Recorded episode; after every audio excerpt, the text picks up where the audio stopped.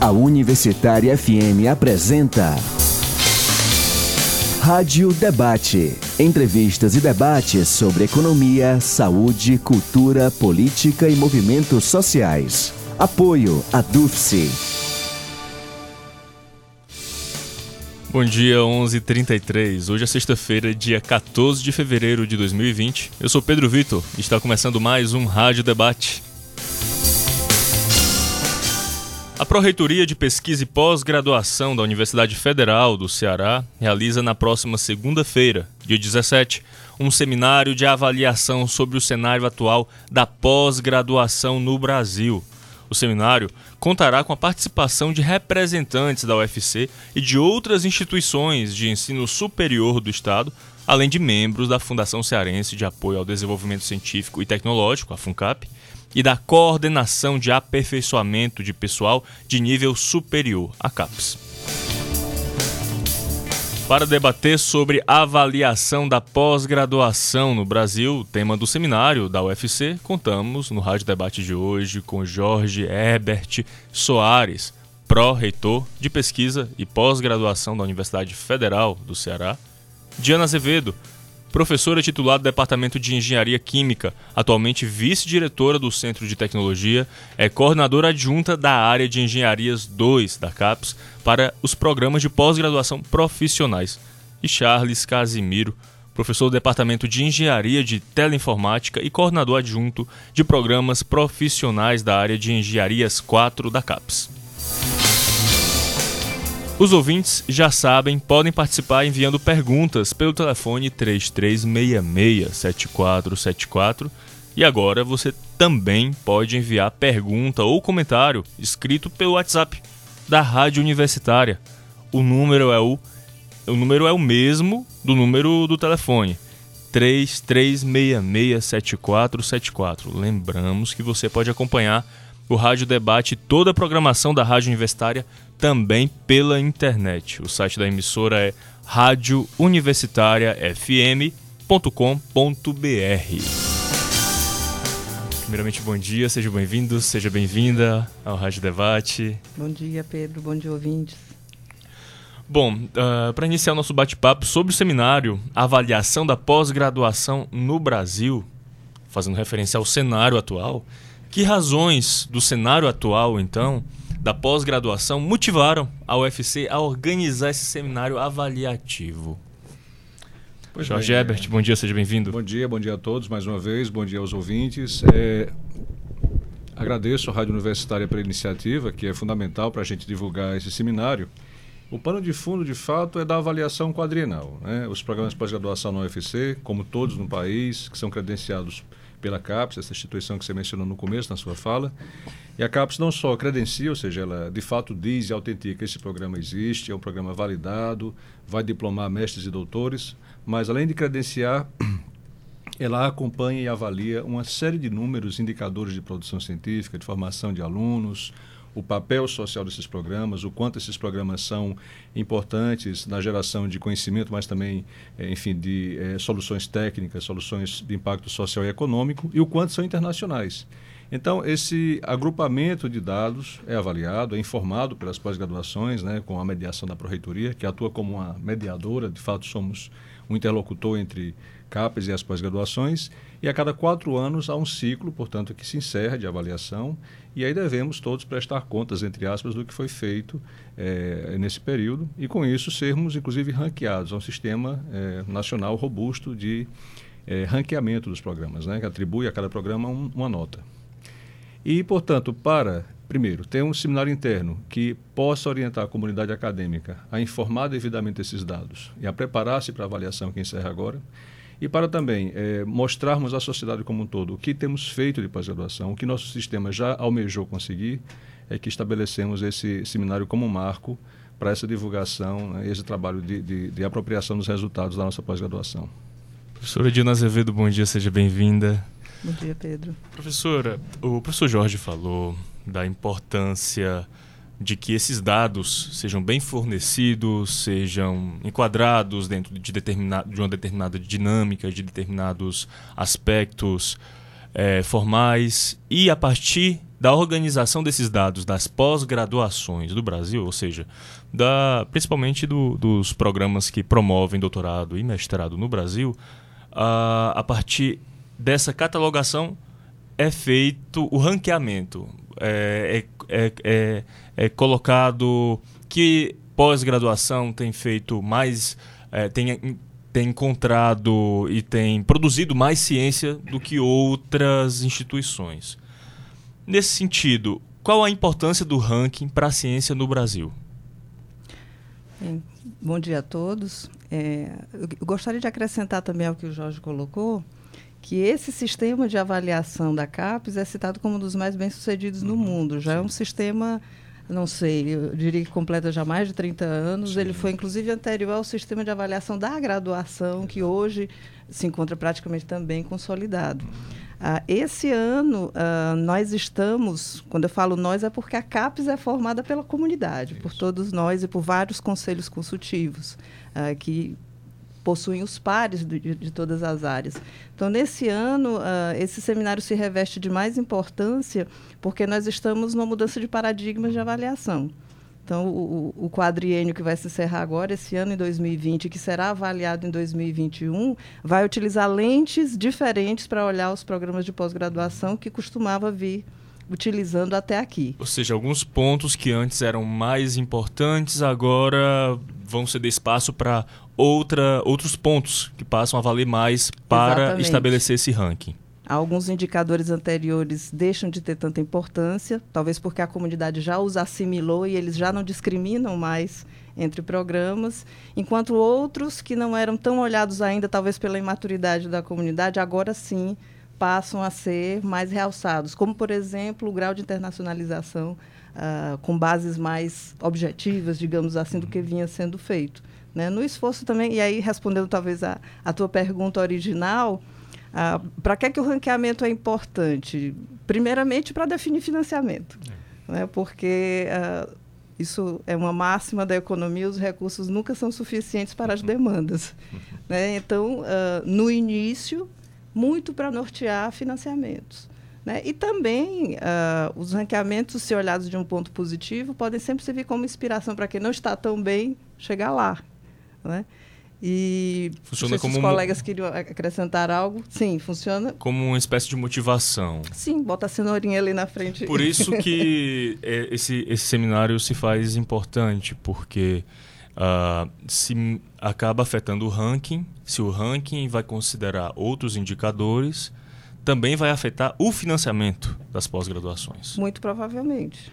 Hum. Dependendo do, do jogo de cadeiras. E isso como comentávamos antes do programa, gera alguma insegurança entre os participantes. Então, os coordenadores dos programas de pós-graduação mudar é sempre incômodo, né? Sair da zona de conforto Sim. é sempre incômodo. Então, quem está lá na base com seu programa de pós-graduação, longe de Brasília, ouvindo só as novidades e o cantar do galo, fica inseguro, né? De, de fato, o que é que vão mensurar e se eu serei capaz de, nos relatórios que devo prestar, aí falando como coordenador de um programa, se eu serei capaz de, de fato, demonstrar o que meu programa faz e realçar aquilo que, de fato, está sendo avaliado agora.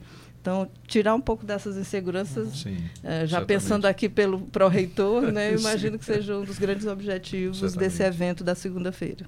Professor Charles, bom dia, seja bem-vindo. Bom dia, bom dia, Pedro, bom dia aos ouvintes.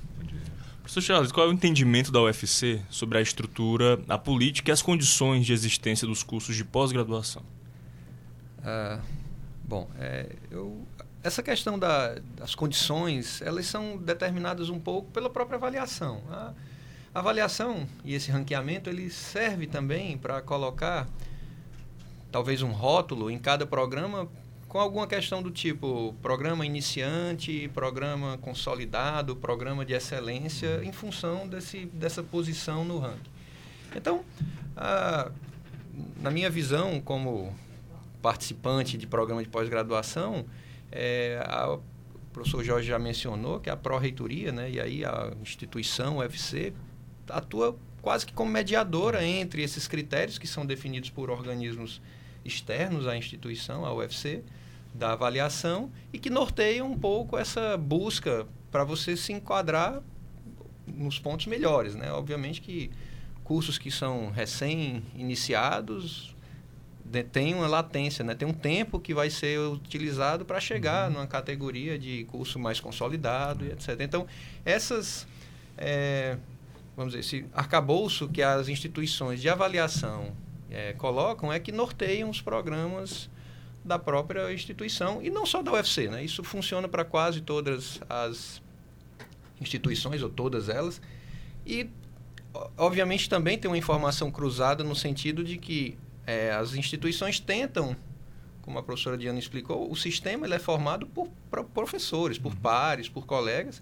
Então, essa, esse conhecimento de como funciona dentro de certas instituições é, é levado para os organismos de, de, avaliação e isso tem indas e vindas né, para poder uhum. chegar nesse modelo que a gente tem aqui também. Professora Diana. Pedro, talvez convenha aqui para o público que está mais distante uhum. da pós-graduação dizer que até agora esse ranqueamento é feito numa escala que vai de 3 é. a 7. É. Então, em geral, até aqui estava sendo assim, um programa quando é autorizado a funcionar, normalmente apenas no nível de mestrado, acadêmico ou profissional, ele recebe a nota de partida 3. Uhum. Agora mudou um pouco, é. agora é aprovado ou não aprovado e só na avaliação seguinte ele vai ter esse é. conceito. Mas, de uma maneira geral, 3 e 4 são programas iniciantes, né, que estão começando a, a se desenvolver. O programa Nota 5, ele tem uma excelência em nível nacional, e os programas 6 e 7 são de excelência internacional. Hum. É, talvez o 7 uh, ah, tenha liderança internacional e o 6 tem um reconhecimento, digamos, é. de, que existe internacionalmente.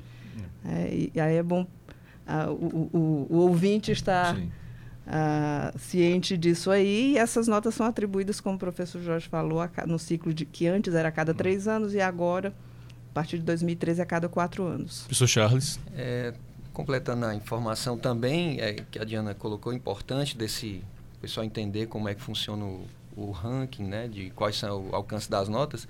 É, essa comparação dos cursos também é importante dizer que ela é feita por área. Você compara dentro da mesma área cursos que são similares. Por exemplo, os cursos da área de direito são comparados entre si. Não se compara diretamente um curso da área de direito com o curso da área de medicina, por não, exemplo. Se comparam laranjas e maçãs. Não. Então, essas, uhum. esses, essa questão também é importante ficar claro aí. Bom, e eu quero antecipar um pouco do que, que assuntos né, vão ser debatidos no seminário. Uh, os, que aspectos as universidades devem direcionar mais a atenção a respeito do futuro da pós-graduação no país, já que haverá essa mudança de paradigma, né, essa mudança de indicadores? Perfeito. Acho que nessa é, ideia de esclarecimento para o público em geral, né, complementando já e já respondo a sua pergunta, que a gente se refere a programas. Programa significa é a entidade administrativa, acadêmica que cedia os cursos. Então, os cursos de mestrado e doutorado acontecem no âmbito de um programa. A gente se refere ao programa para dizer mestrado e doutorado e todo o funcionamento acadêmico disso.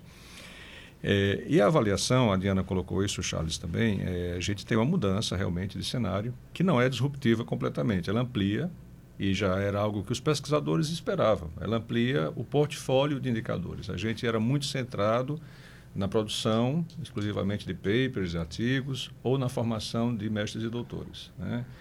E, inclusive, de forma, às vezes, dissociada. Então a CAPES coloca um, algo que a gente acredita que é, que é de bom tom, que a produção científica esteja atrelada à formação de mestres e doutores, que carregue consigo essa formação qualificada do pessoal, que aliás é a vocação da CAPES. Né? A CAPES financia pesquisa, mas sobretudo financia a qualificação de pessoas dentro da, do, do aparato das universidades. Né? E, além dessas duas dimensões, que são as clássicas, né, que a gente vem consolidando historicamente, são, é, como a Dina colocou, essas cenouras que orientam o sistema, ou seja, a gente sempre se inspira nisso e não é impositivo. Não é impositivo no sentido de que algum conjunto de burocratas determinou isso. Não. Somos nós mesmos e somos ouvidos como comunidade, foi bem colocado pela Diana e pelo Charles, que vamos lá e discutimos sobre o que é que realmente é uma base internacional de comparação, de avaliação. O que é que a ciência não de forma crua, não vamos pesar isso de forma quantitativa é, automática, mas de uma forma pensada, né? o que, é que são esses, esses critérios de excelência.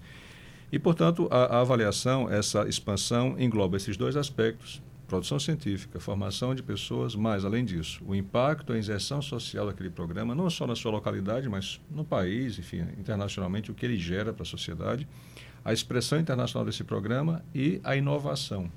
Inovação no sentido amplo, né? inovação tecnológica, inovação técnica associada à produção científica. E aí os programas têm que se planejar em função dessa figura que tem cinco dimensões de avaliação. Como os programas se organizam internamente para, digamos, identificar suas forças e suas fragilidades frente a esses critérios multivariados que a gente tem agora. Portanto, o seminário tem muito o, a pretensão de, a ideia de esclarecer como é que essa avaliação vai se estruturar, o que é que temos a fazer como dever de casa. Professor Jorge, e quais dados em termos quantitativos e qualitativos a Pró-Reitoria de Pesquisa e Pós-Graduação ela possui atual, atualmente que nos ajude a entender os impactos em ensino e pesquisa pela nossa universidade pública? Eu usaria até uma figura que eu acho que, que sintetiza um pouco o nosso balanço, né? por conta de todo o esforço cumulativo que vem dos anos 90, que quando houve assim, uma, um, um empuxo maior, uma, uma força maior para a pós-graduação, quando surgiram os primeiros doutorados na universidade, dos anos 90 para cá, esse trabalho né, diuturno, incansável dos pesquisadores, alunos, da gestão também, colocou a UFC numa espécie de balança. A gente tem uma gangorra aqui em que temos 10 cursos de excelência internacional, né, cursos, portanto, como a Diana mencionou, 7 e 6, que são o 7 ao 10, digamos assim, né, nessa escala. Então, a nota, a nota máxima 7 e 6, as notas máximas têm 10 cursos representados aqui. A gente tem é, cursos que são nota 5, que já tem expressão nacional, que ah, alguns deles a gente vê nitidamente um crescendo na direção do 6, né? E, é, digamos, ao momento atual, é uma espécie de divisor de águas. É, se a gente puder, de alguma forma, ter uma política estratégia interna decisiva, nós podemos fazer essa balança pender para o lado positivo. É, e aí a gente fica equiparado a grandes instituições como o FMG, URGS, e naturalmente isso impacta nos rankings acadêmicos em geral. E no financiamento, portanto, que faz esse ciclo ser virtuoso. No entanto, qualquer deslize aqui, esse sistema é muito instável. Pode pender a balança para o outro lado. A gente tem um passivo de cursos 3 e 4, alguns, como o Charles colocou, são cursos recentes mas outros têm uma cultura ainda para ser ventilada, para ser repensada, que é revisitar seus corpos docentes, revisitar suas linhas, abrir-se ao risco. A gente não pode ser conservador na pesquisa, tem que assumir riscos. O risco não é fácil de assumir, mas pode fazer, com a ajuda da instituição, novamente a balança pender para o lado da excelência. E só acrescentando ao que o Jorge está colo tá colocando, o, um dos olhares novos uhum. ou mais acurados que a CAP está dando para essa nova avaliação é o alinhamento que os programas de pós-graduação de uma instituição têm com a política da instituição, eh, com o PDI dessa instituição, o seu plano de desenvolvimento institucional. Então, uh, é muito importante nesse momento, principalmente para esses cursos que estão mais frágeis, uhum. primeiro, a autoavaliação, que é outra coisa também que, uhum. que, que, vai se valorizar Sim. muito, como esse programa se vê e como a instituição vê em termos estratégicos uhum. do seu planejamento a longo prazo. Uhum. É, isso fica, precisa ficar bem demonstrado nos tais relatórios é. que a gente coloca. E, como pode imaginar, isso requer uma articulação muito boa dos coordenadores e corpos docentes dos programas com a administração superior, particularmente a uhum. Pró-Reitoria de uhum. pós-graduação.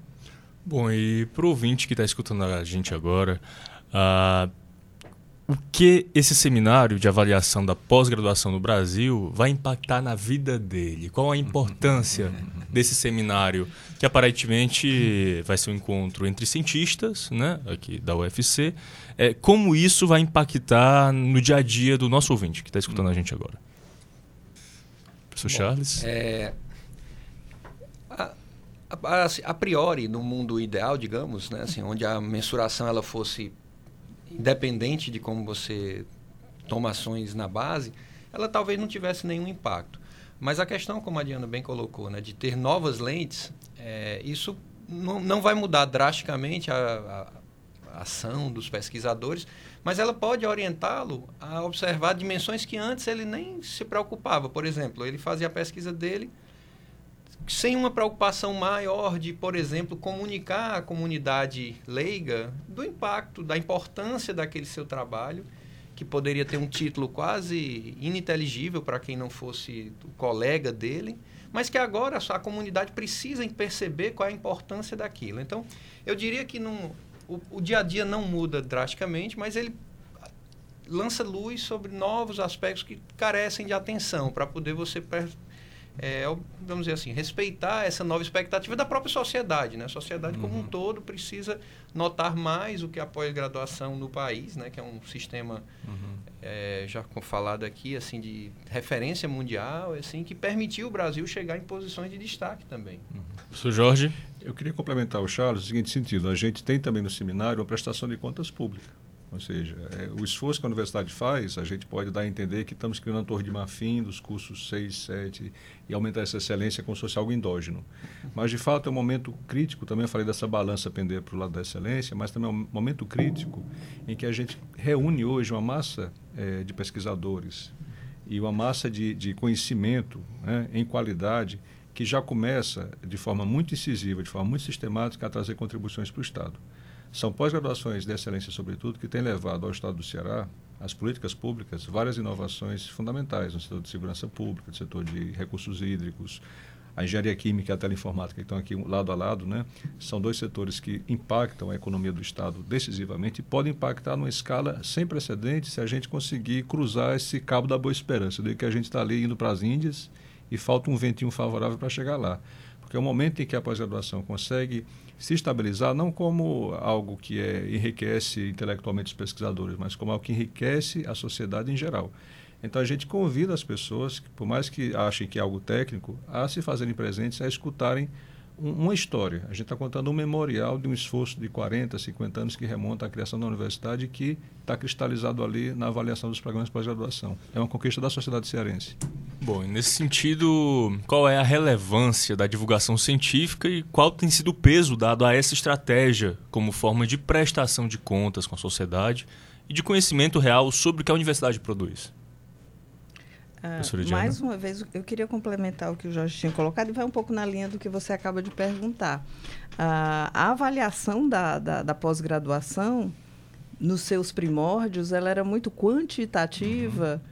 e números. Então, quanto mais papers e mais doutores você entregava, ok. E muito em processos. Em quanto tempo você forma esse doutor? Uhum. Os professores que estão nesse programa, eles atuam na, na, nas três atividades, ensino, orientação, pesquisa. Então, muito sobre como se fazia internamente as é. coisas. O foco agora vai muito mais para o impacto daquilo que você produz, daqueles numerinhos que antes eram muito importantes e agora uhum. continuam importantes, mas esses artigos que foram produzidos, eles estão sendo citados internacionalmente? Uhum. Eles estão gerando um conhecimento replicável e utilizável e útil? Eles estão gerando uh, patentes de invenção? Esse doutor que você está formando, ele está atuando consoante a formação que ele recebeu, ele está fazendo a diferença, provavelmente, numa instituição do interior e alavancando o desenvolvimento lá. Uhum. Então, é muito mais complexa, porque é muito mais fácil contar papers uhum. do que você rastrear o percurso de um egresso do, do seu programa. Mas ele vai muito nesse sentido, de tornar mais transparente para a sociedade uhum. o que de fato são o, os ganhos, o que de fato a sociedade está recebendo com o investimento que é feito naquele programa. Entre os pontos é, em que se avalia a, a, os programas de pós-graduação no Brasil, é, esses, novo, esses novos indicadores a, que estão sendo assimilados para poder reconfigurar o ranking, a divulgação científica é um ponto importante, tem sido levado em consideração. A capacidade dos programas de se comunicarem com a sociedade uhum. e de prestarem uh, contas sobre o que tem sido produzido e o que tem sido estudado? Eu acredito que sim, mas não necessariamente de forma tão direta. É, assim, quando se um dos dos pontos mais importantes e que teve uma mudança foi justamente essa questão da mensuração do impacto das pesquisas, da formação para a sociedade. A divulgação científica é um desses elementos. É, outros vêm a reboque disso aí também. É, e que são, como a Diana bem colocou, né, tudo, assim, são, são importantes, mas também são difíceis de mensurar. As questões em pesquisa, elas nem sempre têm um tempo desejado para você perceber é, a ação e a reação que aquilo ocasiona. Então, esse ajuste de como se observa esse impacto é que modifica sobremaneira aí o, como se vai colocar. Divulgação científica é importante, mas não é o único elemento que coloca. Só a título, por exemplo, de exemplo, né, eu, por coincidência hoje de manhã eu vi uma reportagem que em 2007 saiu uma pesquisa publicada no exterior de qual seria o impacto de uma nova é, epidemia de um coronavírus, 2007.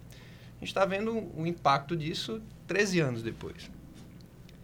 É, e muitas vezes não se entende que essa, esse tempo, às vezes, é necessário, inclusive, para poder o estudo ser aprofundado. Obviamente que a gente também não precisa esperar, às vezes, tanto tempo, mas é importante entender que certas áreas têm dinâmicas que favorecem ou dificultam o surgimento desse impacto em maior ou menor escala, em tempos menores ou maiores. Né? Então, isso também é importante. Na divulgação científica ajuda a aproximar a sociedade dessa realidade da pesquisa, mas ela não é o único elemento que vai ser ou que poderá ser avaliado aí. Bom, eu vou pedir licença aos nossos convidados então para o intervalo. Hoje no Rádio Debate estamos conversando sobre o seminário Avaliação da Pós-Graduação no Brasil. Contando hoje com as presenças do professor Jorge Herbert, da professora Diana Azevedo e do professor Charles Casimiro. Voltamos após o intervalo, até já. Rádio Debate. Dia Meio-dia e dois minutos, estamos de volta com o Rádio Debate. Hoje conversando sobre o seminário Avaliação da Pós-Graduação no Brasil. Contando hoje com as presenças de Jorge Herbert Soares, pró-reitor de pesquisa e pós-graduação da Universidade Federal do Ceará, Diana Azevedo, professora titular do Departamento de Engenharia Química, atualmente vice-diretora do Centro de Tecnologia, é coordenadora adjunta da área de Engenharias 2 da CAPES para os programas de pós-graduação profissionais, e Charles Casimiro, professor do Departamento de Engenharia de Teleinformática e coordenador adjunto de programas profissionais da área de Engenharias 4 da Os ouvintes já sabem podem participar pelo telefone 3366-7474 ou pelo nosso WhatsApp no mesmo número, 3366-7474. Bom, uh, existe uma forte ascensão de ideias sobre as universidades públicas que tem feito com que a sociedade passe a questionar sua relevância. Uma delas é a de que a universidade pública não faz pesquisa.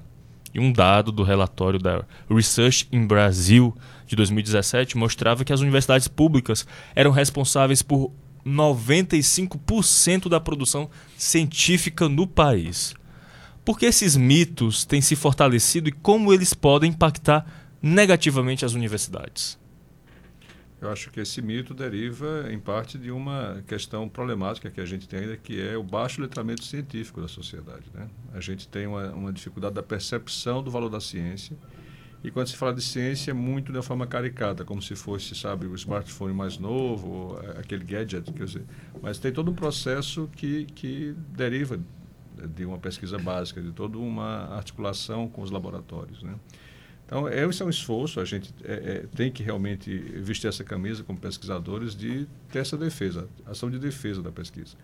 No entanto, esse é um aspecto. Outro aspecto é que, de fato, apesar da pesquisa ser quantitativamente muito expressiva no Brasil, e a gente está aí bem é, ranqueado como um dos países que mais produz, em números brutos, a, a pesquisa, o, o, impacto, a relevância ainda em termos de citações, de expressão internacional, de adesão dessa pesquisa aos grandes consórcios internacionais ainda é, é incipiente. Ela é mais é, fortalecida em áreas estratégicas, né? É, inclusive nas ciências chamadas duras, mas a gente ainda carece dessa mesma expressão em outras áreas do conhecimento. Então é preciso realmente ter um trabalho de fortalecimento dessa expressão internacional mas é, realmente é, há que se vencer essa ideia de que as universidades, por fazerem pesquisa básica, primordialmente, não têm a vocação para inovação. A pesquisa básica é a condição sine qua non para a inovação acontecer. Inovação não acontece de forma linear, ou seja, você não testa um, um protótipo é, único e certo que vai para o mercado no outro dia. São 10, 15 mil tentativas para resultar em um sucesso comercial. Então, romper esse ciclo nos condena realmente à dependência do conhecimento da tecnologia externas para sempre, de forma irrevogável, porque já não há mais como ficar adiando que o Brasil. Eh, o Brasil já perdeu o trem a vapor, já perdeu o trem elétrico, agora perde o TGV da história. Né? Então é preciso realmente correr atrás com uma velocidade incrível para recuperar esse tempo.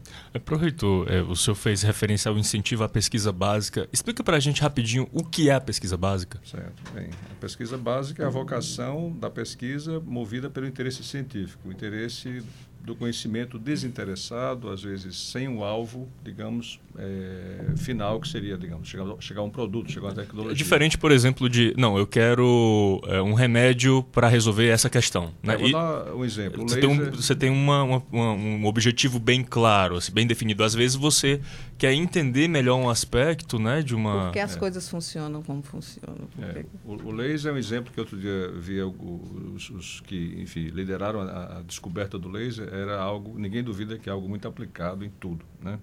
Dos antigos CDs as cirurgias oculares, né? Oftalmológicas.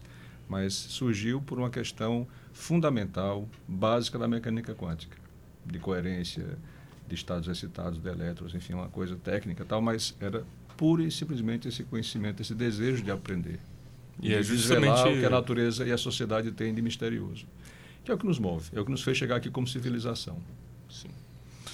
Bom, a outra questão relacionada é, é de que as pesquisas elas não geram resultados práticos para a sociedade. Acho que essa percepção ela dialoga muito quando as pessoas não entendem, no, no caso, a importância do incentivo à pesquisa básica. Uhum. Né? Como a pesquisa básica ela uhum. fornece toda uma série de informações e, e prepara os futuros uhum. cientistas para poder trabalhar em outras questões é, que acabam, por exemplo, uh, desembocando num produto específico, como foi o caso aqui do exemplo do laser. Né? Uhum.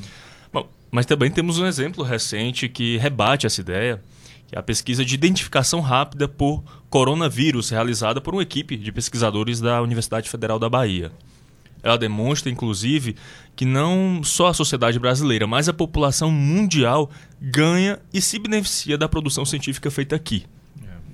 Por que, ao invés de valorizar, estamos vivendo questionamento desse papel das universidades públicas? Acho que o Charles e a Adriana podem dar dezenas de exemplos de pesquisa básica aplicadas. Aqui. Eles fazem isso todo dia. Por favor.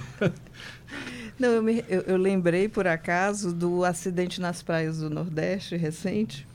Né? E conversando sobre isso lá em casa, minhas filhas me diziam: todas as notícias que foram veiculadas, e, não, e foi por um período bem concentrado de tempo, com respeito a mecanismos de limpeza, de identificação do óleo, todas faziam referência a centros de pesquisa hum. e universidades públicas. Hum.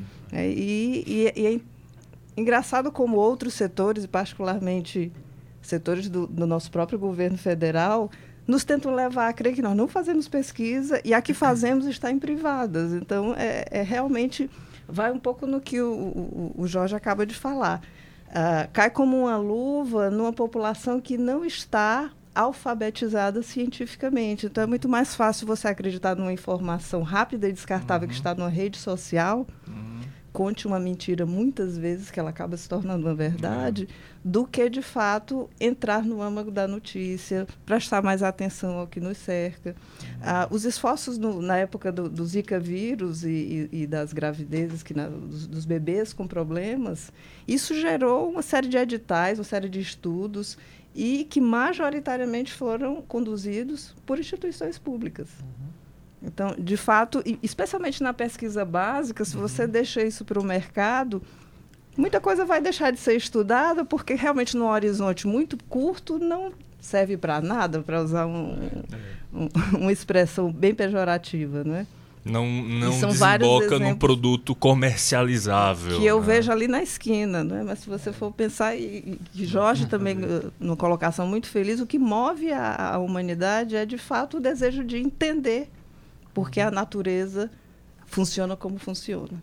E a partir daí, em uma escala mais curta ou mais longa de tempo, isso se transforma em dispositivos, em teorias, em, em, em medicamentos. Uh, medicamentos. em cosméticos. Uhum. Enfim, realmente é, é, é, é, uma visão muito curta se pensar que uma pesquisa ou entender algo que aparentemente não serve para nada não virá servir muitas vezes no ano que vem ou daqui a 10 anos. Eu lembro muito, assim, da, às vezes a gente dá muito destaque a indivíduos específicos dentro da ciência, hum. mas não percebe toda a teia de produção científica de, que deu suporte para que Sim. aquele achado de um cientista específico fosse possível. Por exemplo, não precisa nem pegar um caso recente, um caso mais antigo como o Charles Darwin, né, um expoente da biologia. Se ele não tivesse acesso a, todos, a, a todo aquele conhecimento fornecido por geólogos, geógrafos, bi, biólogos daquele período, ele não teria chegado às conclusões que chegou e ter uh, rompido e, e, criado um novo paradigma para a biologia. Né? E a partir dos conhecimentos de Charles Darwin, para que que isso vai me interessar saber se o, o homem ah, veio de um primata em comum com o macaco ou não, né?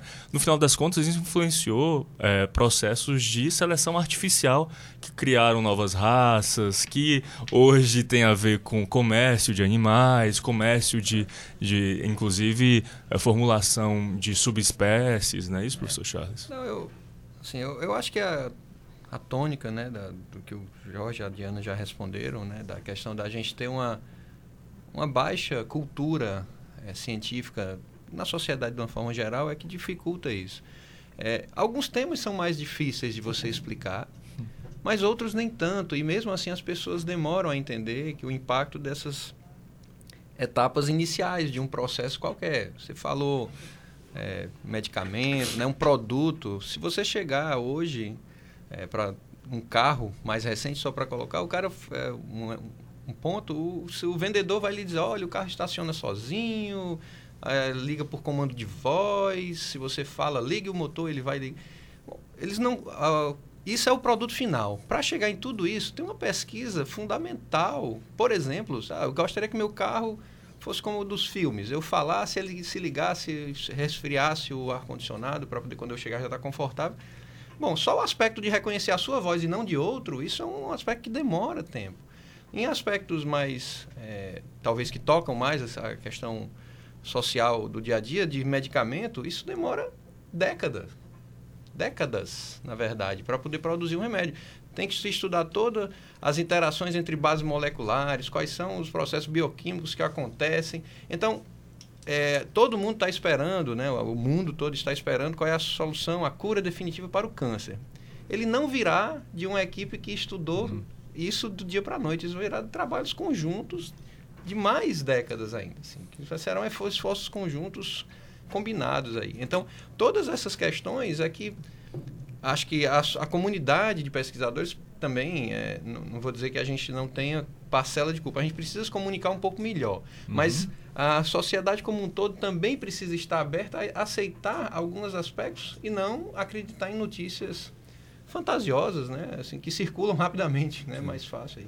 Sobre esses esforços em, em conjunto, é interessante essa, esse processo que leva à chegada, por exemplo, em um produto, porque muitas vezes um produto uh, que é fabricado por uma empresa, uma instituição pública ou um país é resultado de pesquisas realizadas no mundo inteiro. Então tem um caráter colaborativo da ciência que acaba sendo internacional nesse sentido, no seu sentido mais puro, né? que não se, se vincula à produção de um saber civilizatório, um saber humano. Uh, que exemplos a gente pode destacar sobre a própria UFC nesse sentido de colaboração internacional de pesquisa científica? Há vários exemplos. Né? É, é, por, por exemplo, para começar, esses 10 cursos que a gente menciona como sendo os que têm nota 6 e 7, não apenas eles. Devo deixar bem claro que em todos os programas e todas as áreas há, há, há nichos de excelência, ações de excelência internacional. Mas, sobretudo, nesses a gente tem exemplos é, assim que proliferam aí. Né? Os que têm dado, têm sido, perdão, têm sido dado mais destaque recentemente é, são esses relacionados, por exemplo, a a, as drogas e medicamentos são testados aqui no próprio Ceará, né, e que resultam, inclusive, em tecnologias como essa da pele de tilápia, que foi desenvolvida né, na UFC, com, dentro de uma rede internacional, dentro de uma rede, é, enfim, que não, não apareceu do dia para a noite, como o Charles colocou, é um processo né, longo, é, demorado, o próprio laboratório aqui, onde o Charles milita, tem várias contribuições importantes no setor de telecomunicações, né? tem já uma ação muito ativa com empresas do porte da Ericsson trabalhando em 5G. É, enfim, há inúmeras ações em, em vários setores é, da universidade, sem dúvida. Só complementando, talvez nessa resposta seja uhum. interessante a gente colocar o programa de internacionalização, uhum. financiado pela CAPES, em que a UFC uh, conseguiu aprovar uma proposta Sim. bastante robusta, né, que é constituída, são 17, Jorge, 17 subprojetos. Projetos, isso. 17 subprojetos em distintas áreas do conhecimento e que foram objeto de uma seleção interna, é. em que um dos critérios foi exatamente o congregar uh, pesquisadores de, de diferentes áreas. Então, os projetos são de diferentes áreas é. e cada um deles tem um caráter interdisciplinar. Ah, talvez o, o, que eu coordeno seja um dos menos é. interdisciplinares, porque é engenharia química e química, que para todo mundo parece que é a mesma coisa. Mas por definição mas, já é, né? É. Mas ele congrega gente de dois programas diferentes, o programa da química com um olhar mais fundamental. Uhum. Então, por que é que quando eu coloco, pressurizo o hidrogênio na presença de um uhum. metal, uhum. ah, esse hidrogênio gruda no metal e depois se dissocia e eventualmente reage para formar alguma coisa? Eles estão lá para entender um pouco mais isso, enquanto os engenheiros químicos estão. Uma vez que você entendeu, como é que a gente pode transformar isso em escala para produzir toneladas do produto dessa reação química. É, então, eu acho que o Print é uma, é, é, é. Um, uma iniciativa bem interessante é. porque congrega equipes interdisciplinares Isso. em cada um dos subprojetos, não só localmente, como é. os parceiros internacionais. É muito bem lembrado. Me trouxe à memória algo que é fundamental e é central na nossa política, de fato. Né? O Print é, um elemento estruturante da nossa internacionalização. E é interessante que você olhe o mapa né, das ligações, o net, a network que, que, que o Ceará tem em relação à pesquisa, é, talvez há algumas décadas atrás a gente visse que as colaborações todas confluíam ali para o eixo Rio-São Paulo. E agora o que a gente vê assim é além-mar, ou seja, é fortaleza para o mundo. Obviamente as ligações nacionais estão tão fortes, consolidadas, mas os, os links são diretos com, com Europa, Estados Unidos, Japão, enfim, todas as grandes é, é, potências é, científicas. Né? E, e, no print você tem de tudo. Inclusive, há alguns achados como, ah, por exemplo, pesquisa intensiva em saúde, em saúde pública também, que tem um recorte transversal, desde a, a farmacologia, digamos, à geografia, ou seja, você ter, uh, passando pela enfermagem, esses programas todos articulados na promoção do bem-estar social e da saúde pública, uh, desde a pesquisa básica do fármaco, à clínica, passando pela atenção a, a povos desassistidos e comunidades desassistidas, enfim, é um esforço transversal todo ele internacional. É importante destacar também esses, esses instrumentos que a universidade oferece, como hospitais, clínicas, museus, uh, ah, para também deixar bem claro uh, o quão mentiroso é o argumento que aponta que a universidade vive de costas para a sociedade. Uhum. Uh, de fato, você tem vários instrumentos, não tem só uma, é, laboratórios e salas de aula fechadas ali, você tem espaços de, é, de abertura para a sociedade. Né? Bom, o governo federal, através do Ministério da Educação, tem levantado a perspectiva de, do financiamento privado para as universidades públicas através do Futures. Que análises vocês fazem dessa proposta? Que avaliação vocês fazem? O que, que vocês esperam dessa proposta? Eu acho que talvez eu não possa falar inteiramente em nome da instituição, mas minha fala institucional, eu tenho a impressão que a, a expectativa é que essa proposta se construa. É, há um aceno, há uma predisposição, nós entendemos que realmente a matriz clássica de financiamento está exaurida, atingiu o seu limite, ou seja, a indução que CNPq, CAPES, as FAPs como a FUNCAP, a gente não pode esquecer dela, a FUNCAP tem um papel decisivo na constituição desse parque, né? acho que tem que ser expresso isso, uma defesa permanente da FUNCAP é importante.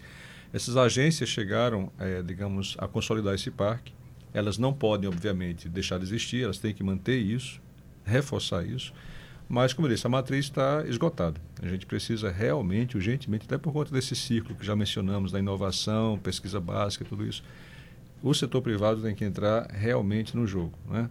O ponto é que o desenho que a gente tem hoje, e, e, e tanto Diana quanto Charles sabem muito melhor que eu, o desenho que a gente tem hoje de acomodar essa parceria privada da universidade é um desenho que requer esforço, é doloroso realmente se estabelecer uma parceria e trazer recursos pra, privados para a universidade.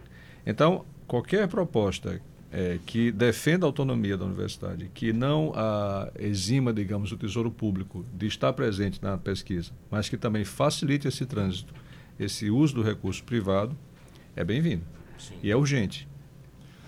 Bom, uh, e há uma estimativa de quanto poderia ser, uh, de quantos recursos poderiam advir de negócios privados, dados fornecidos, no caso, pela National Science Foundation nos Estados Unidos, apontam que 60% em média dos recursos das universidades estadunidenses vem de, são recursos públicos e 6% vem de empresas.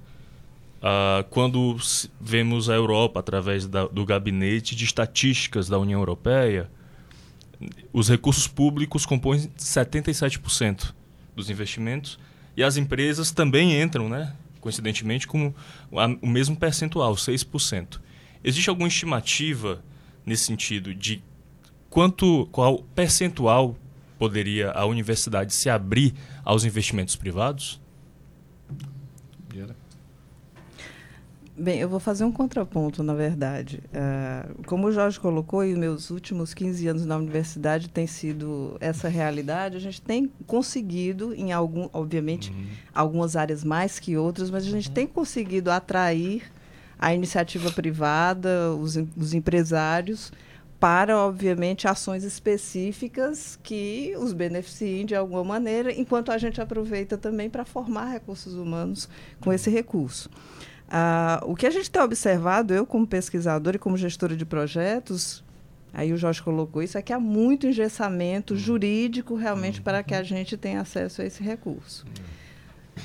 Se o programa Futurice fosse capaz de abrir esses canais, mas a, ver, a, versão que eu vi que é antes dessa que está sendo divulgada trazia uh, algumas questões que me preocupavam, principalmente quanto à gestão desses recursos por organizações sociais diferentes de algo que bem ou mal já anda funcionando, que são as nossas fundações de apoio, e a questão mesmo da autonomia universitária. Então, é, eu, eu, ainda estou com o pé atrás, aberta à discussão, mas acho que ah, se a gente conseguisse desengessar o, o arcabouço que já existe, muitos setores da universidade já fizeram esse dever de casa e têm feito relativamente bem de conversar com o, o, setor produtivo industrial, o setor produtivo de serviços, e que muitas vezes esbarra, às vezes até nem é concretizado por amarras jurídicas. Uh, a primeira versão do Futurice que eu tive a oportunidade de examinar não assinava claramente que isso ia ser, de, de, de, uma certa forma, desfeito é. ou, ou, facilitado como nós gostaríamos. Professor Charles? É, eu só complementaria o que a Diana colocou, e o Jorge também, né, que eu também comungo da ideia de que é, é importante essa abertura uhum. ao capital privado, uhum. não em detrimento de capital público, né, como você colocou. É, no mundo não funciona assim, né, é uma complementaridade. Eu acho que a Diana colocou muito bem. Há setores que já se beneficiam bastante bem disso por conta de aspectos até mais aplicados, mais práticos, estão na ponta do processo. É, eu acho que isso também a gente precisa saber que pode demorar um pouco, porque é, o setor privado, ele às vezes tem uma noção também diferente da universidade sobre a questão do tempo que tem de, de pesquisa, até das expectativas, né? Quanto é, quando, em quanto tempo eu vou ter retorno financeiro? E isso vai precisar, né, caso seja ajustado. Você mencionou, Pedro, algumas estatísticas aí de países, né, grupo de países, no caso da Europa, onde a realidade é que, nesses grupos de países, a pesquisa acontece fortemente em empresas. No Brasil, a gente pode contar em poucas mãos é, as empresas que efetivamente desenvolvem pesquisa. Né? Por exemplo, se você, até para fazer um link aí com a nossa questão da avaliação de pós-graduação, se você fizer um, um tiver estatística de qual é o percentual de doutores empregados nos Estados Unidos nas empresas, você vai ver que 90% dos que são formados nos programas de pós-graduação lá vão para a indústria. O Brasil é o, o inverso. Né? Quase todos estão nas, na, na academia, na universidade. O que mostra não essa distância, mas é, alguma barreira que a gente ainda precisa verificar das empresas enxergarem, é. voltando àquela questão que já falamos, é. da importância de pesquisa, quer seja básica, quer seja aplicada nos seus processos produtivos. Sim, o dado é, é que está disponível é que 90% da produção científica vem das universidades. Sim. Né? Fechando um pouco essa discussão, é, sem querer me alongar, mas é, a iniciativa que está posta aí por essa gestão é expandir a inovação, inclusive sediar algo simbolicamente como uma agência de inovação, né? da UFC, que seria um grande. A gente não chama vitrine, porque eu aprendi que isso aí parece ser algo que é intransponível, né? um vidro, mas é, é um portfólio, um portal de contato. E é, ter esse matching entre quem necessita e o que temos de solução. Só para dar um exemplo concreto, outro dia tivemos uma reunião é, do SEBRAE dentro do Conselho Universitário, né? o reitor trouxe o SEBRAE aqui como representante da UFC lá, ele fez o contrário, trouxe o SEBRAE aqui, e, por exemplo, alguém manifestou o interesse de que ah, o controle de produção de tintas, a validação do processo industrial de tintas, que é uma indústria local do Ceará, pudesse ser certificada e validada aqui pela engenharia química da professora Diana. Quer dizer, será que é possível fazer essa articulação? A demanda está aí, eles fazem isso em São Paulo, é um custo enorme, logístico e tudo mais. Então, aproximar esses parceiros, e uma vez aproximados, tentar fazer que o desenho da comunicação seja o mais ágil possível, que essas amarras jurídicas é, deem lugar a um, um, diálogo mais fluido. Esse é o desafio que está posto. Bom, uh, infelizmente nosso tempo acabou. Eu quero então agradecer a presença dos nossos convidados, agradecer a presença do pró-reitor de pesquisa e pós-graduação da UFC, professor Jorge Herbert Soares. Muito obrigado pela sua presença. Eu quero agradecer também a presença da professora Diana Azevedo. Professora, muito obrigado. Obrigada pelo convite, pela oportunidade de conversar de um tema tão importante que às vezes passa bem ao largo da, da nossa sociedade. Né? Eu quero agradecer também a presença do professor Charles Casimiro. Muito obrigado, professor. Obrigado, Pedro, pelo convite, pelo espaço para discutir o tema. Estamos à disposição. O programa de hoje conversou sobre o seminário Avaliação da Pós-Graduação no Brasil. Eu quero agradecer aos ouvintes pela audiência e quero lembrar mais uma vez que o Rádio Debate está no Spotify, no Deezer e no iTunes para quem quiser ouvir. Uh, nossos programas mais recentes estão lá disponíveis e o programa de hoje daqui a pouco também estará nessas plataformas. O programa Rádio Debate contou com a produção de Raquel Dantas, a operação de áudio de João Pedro e a apresentação de Pedro Vitor. A gente volta na segunda-feira que vem. Bom final de semana. Até lá.